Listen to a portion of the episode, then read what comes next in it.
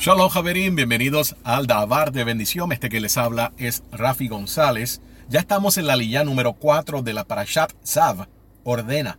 Se encuentra en Vaikra Levítico, capítulo 8, verso 1 al verso número 13. Voy a estar leyendo los versos 1 al 3. Habló Hashem a Moshe diciendo, Toma a Aarón y a sus hijos con él, y las vestimentas y el aceite de la unción, y el toro de la ofrenda por pecado, y los dos carneros, y la canasta de Matzot, y a toda la congregación reúne en la entrada de la tienda de reunión. Bueno, vamos a hablar primeramente de unos puntos que están en sentido literal. Primero, este capítulo está describiendo la consagración de Aarón, de sus hijos, en tanto a todos los que son los Kohanim, los sacerdotes. Y es seguido de los capítulos 9 y 10, los que tratan de la consagración nueva, entonces de el Mishkan. Desde una perspectiva cronológica, este capítulo debería haber estado junto a Shemot o Éxodo capítulo 40, el que trata del proceso de consagración. Y en vez de ello, la Torá inserta las leyes de las diferentes ofrendas, las que fueron enseñadas en Rosh Hodesh Nisan, cuando el Mishkan fue consagrado. Y estamos viendo cómo la Torah no sigue necesariamente un orden cronológico. En el verso número 3, donde dice que toda la congregación se reunió en la entrada del Ogel Moed o de la tienda de reunión, está toda la congregación, podríamos estar diciendo que aquí podrían estar más de 600 mil varones entre los 20 y los 60 años de edad. Pero esta es la versión o la postura del el comentarista medieval Rashi. Por otro lado, según Ibn Ezra, la congregación consistía solo de los líderes de las tribus y los ancianos. Y aquí estamos viendo básicamente para que a nadie le quepa la duda de que el Eterno estaba ordenando efectivamente a Aarón y a sus hijos en esta posición. Recuerde que en este tiempo no había internet, no había redes sociales, así que todo el mundo era necesario que pudiera observar este procedimiento que se estaba llevando a cabo para que nadie luego de esto se levantara a tratar de decir que estas personas que estaban fungiendo como sacerdotes, los Kohanim, no eran parte realmente de los que el Eterno había apuntado. Es interesante porque utiliza el término Kol Ha'edat, toda la congregación.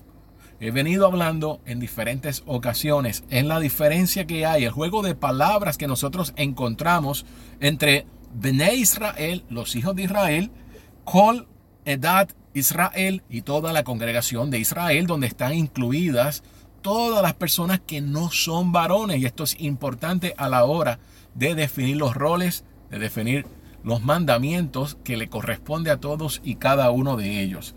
En el verso también número 3 que estamos discutiendo, en hebreo lee Ve'et kol ha'edad ha'kehel, el petach o gel moed. Básicamente, toda la congregación reúne en la entrada del Ogel Moed, de la tienda de reunión.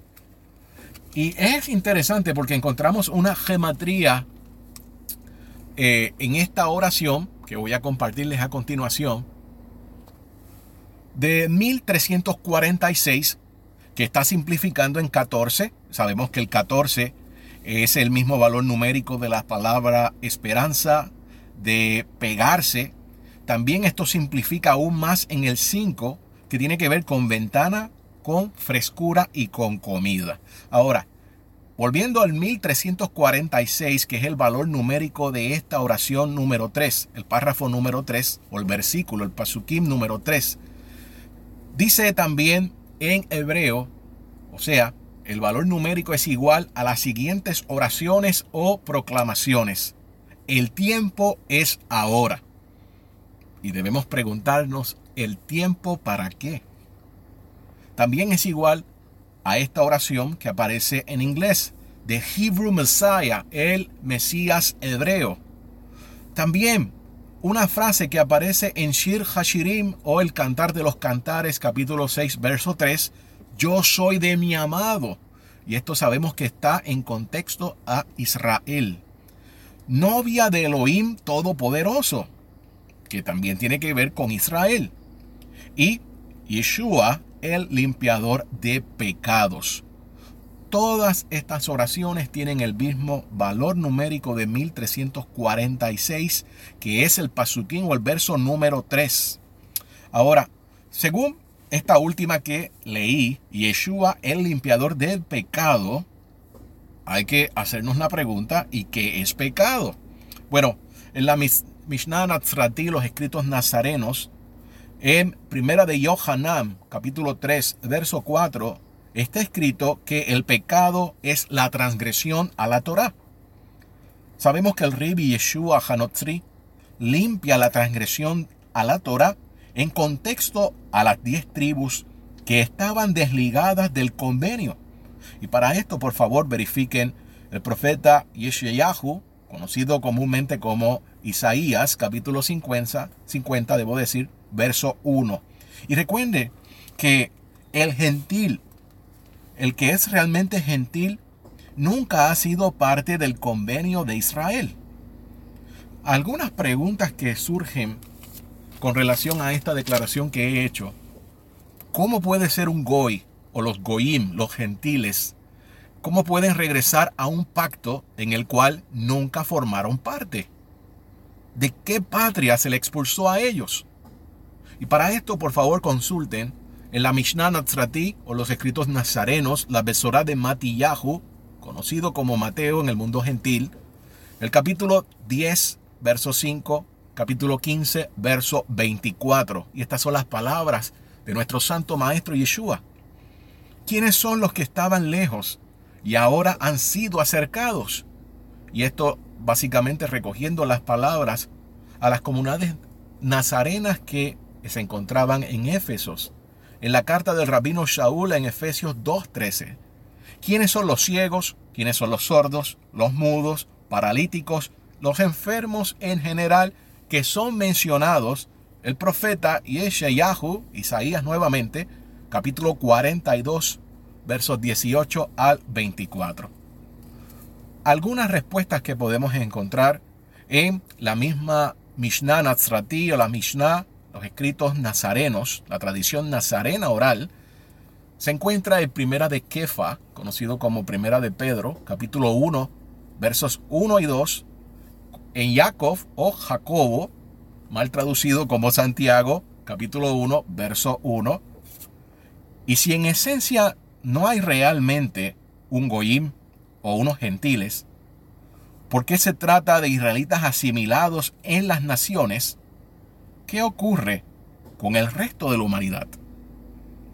El gentil real, el que no tiene ni un solo por ciento de israelita, de hebreo o de judío, tendrá que esperar a la era mesiánica, donde toda la humanidad tendrá que escuchar la Torah de Hashem por boca de su emisario real, del Mashiach ben David, desde Jerusalén, como está declarado en los profetas.